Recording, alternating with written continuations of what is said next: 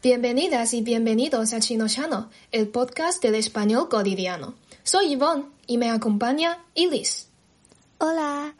En el episodio de hoy hablamos acerca de la expresión comerse la lengua el gato.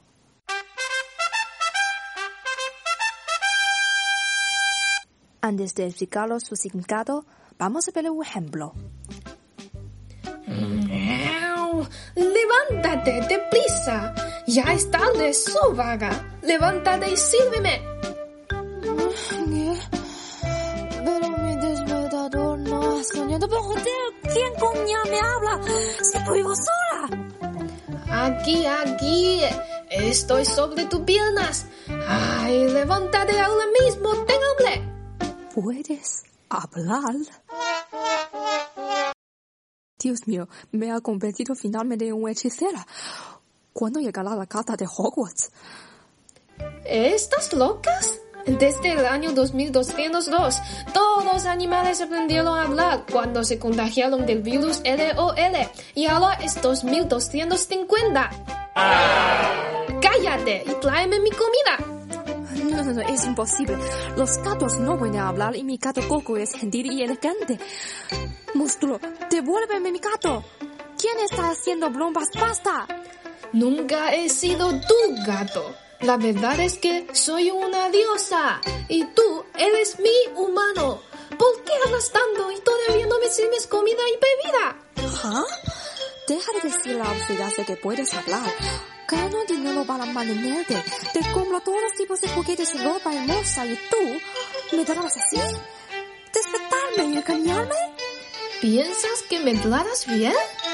¿Por siempre preparas comida para gatos húmeda en lugar de la seca, que me gusta más? ¿Por qué me obligas a tomar agua en el tazón y nunca me permites tomarla en el baño? ¿Y por qué no usas una caja de arena que huela a rosas?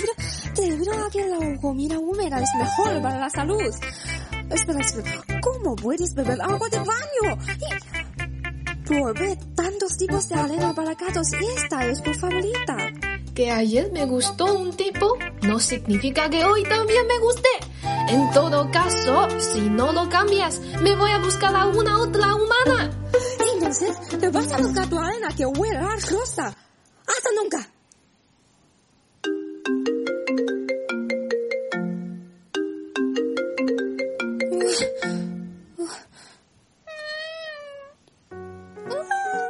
¡Vaya bonita! Mi querida Coco.